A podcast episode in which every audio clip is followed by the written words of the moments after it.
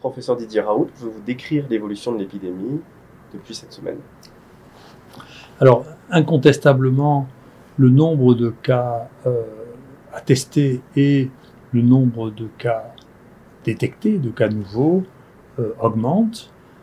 Euh, ça a d'ailleurs posé un problème d'organisation. Je m'en excuse auprès des gens qui sont venus se faire tester parce que au mois d'août, de, doubler ou de tripler le nombre de gens à tester a entraîné des problèmes d'organisation parce que il y a des personnels manquants. Je, suis désolé que les, attentes pour pouvoir euh, être prélevés étaient si longues. Ensuite, quand euh, le, délai de, rendu des résultats en moyenne est euh, d'une dizaine d'heures pour, les, gens qui viennent de l'extérieur et de un peu moins de trois heures pour les, urgences. Donc on, le délai, une fois qu'on a réussi à être prélevé, est raisonnable.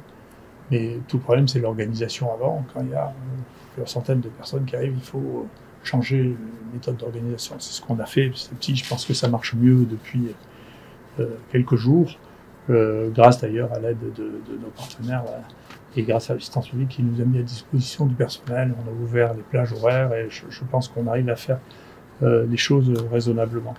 Il faut faire attention. D'ailleurs, en même temps, on a beaucoup de, de PCR contrôlés qui sont positifs en dehors il faut faire attention, tout le monde a les mêmes critères et nous, on a entre 30 et 40% de PCR positifs qui viennent se faire contrôler qui sont négatifs en réalité. Et donc, il euh, faut faire attention, on le signale à nos autorités qu'ils ne soient pas comptés comme des nouveaux cas. Ces nouveaux cas comme ça, c'est pas la peine de, faire des faux positifs. Il serait intéressant qu'il y ait une harmonisation des, résultats, parce qu'il y a des résultats qu'on voit rendre qui sont juste impossibles. on sait qu'à cette dilution-là, il n'y a plus de, de séquences virales. Donc c'est des erreurs. Hein. Il faut, mettre ça en place. Bon sens, c'est un problème, un problème d'erreur qui est à régler. À côté de ça, euh, le, le, nombre de, décès euh, chez nous, d'abord, euh, n'augmente pas. Sur cette période qui est donc qu'on estime avoir commencé aux alentours du 15 juin, qu'on appelle le deuxième acte, il y a eu 2953 euh, personnes qui ont été positives, dont 9 sont mortes euh, ici ou ailleurs, avec 0,3% euh, de, de, mortalité, ce qui fait une mortalité très faible. Et parmi les gens qui ont été traités par hydroxychloroquine, azithromycine, il y a eu un mort. Dans plus de 3 jours, il y a eu un mort, ce qui fait 0,06%. Et c'est ce que traduit aussi euh, les statistiques nationales où euh, la mortalité euh, n'a pas varié d'une manière significative depuis, au contraire, elle a diminué.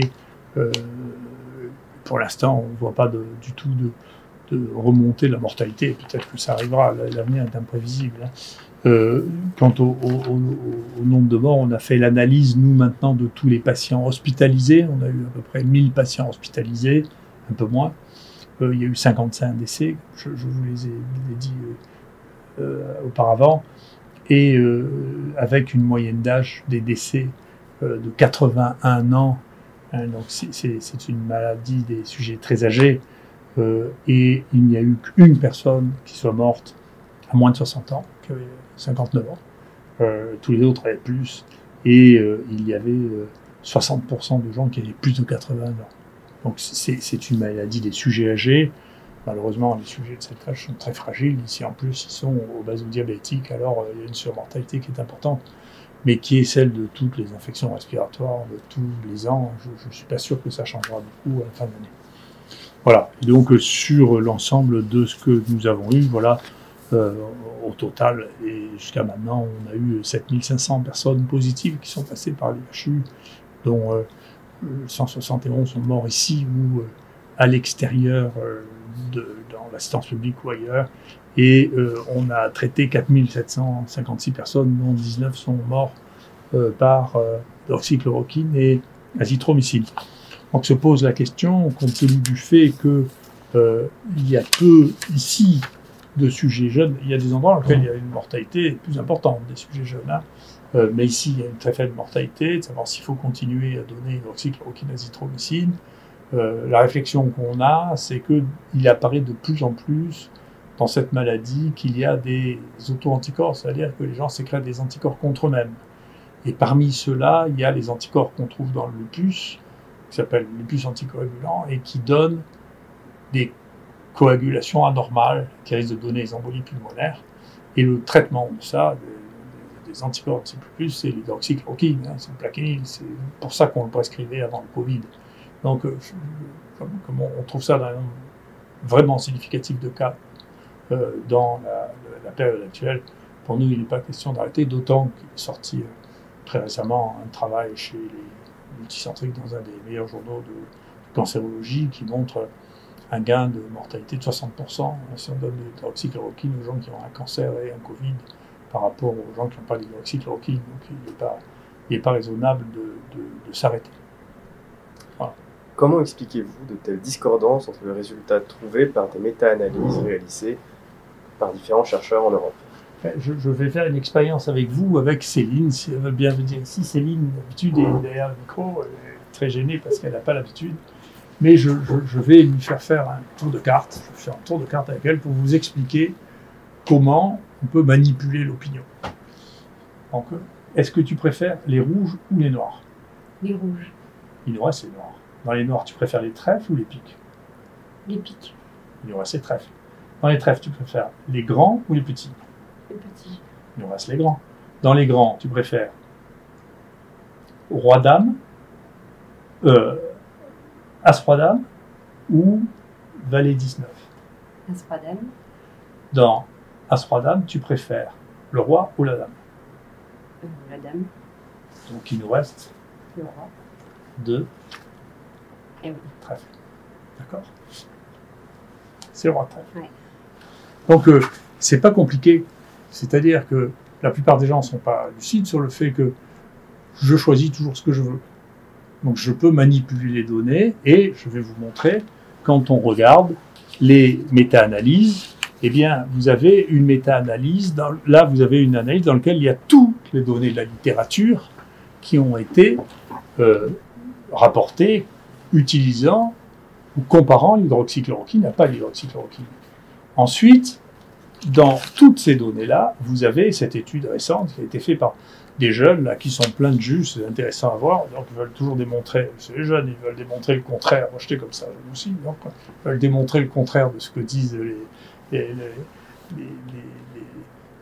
les, gens qui dominent les champs, et donc ils sélectionnent, comme je l'ai fait, ils sélectionnent des, études qui les intéressent, et ils arrivent à dire, écoutez, il y a une différence en réalité euh, en faveur de l'hydroxychloroquine, mais elle n'est pas significative.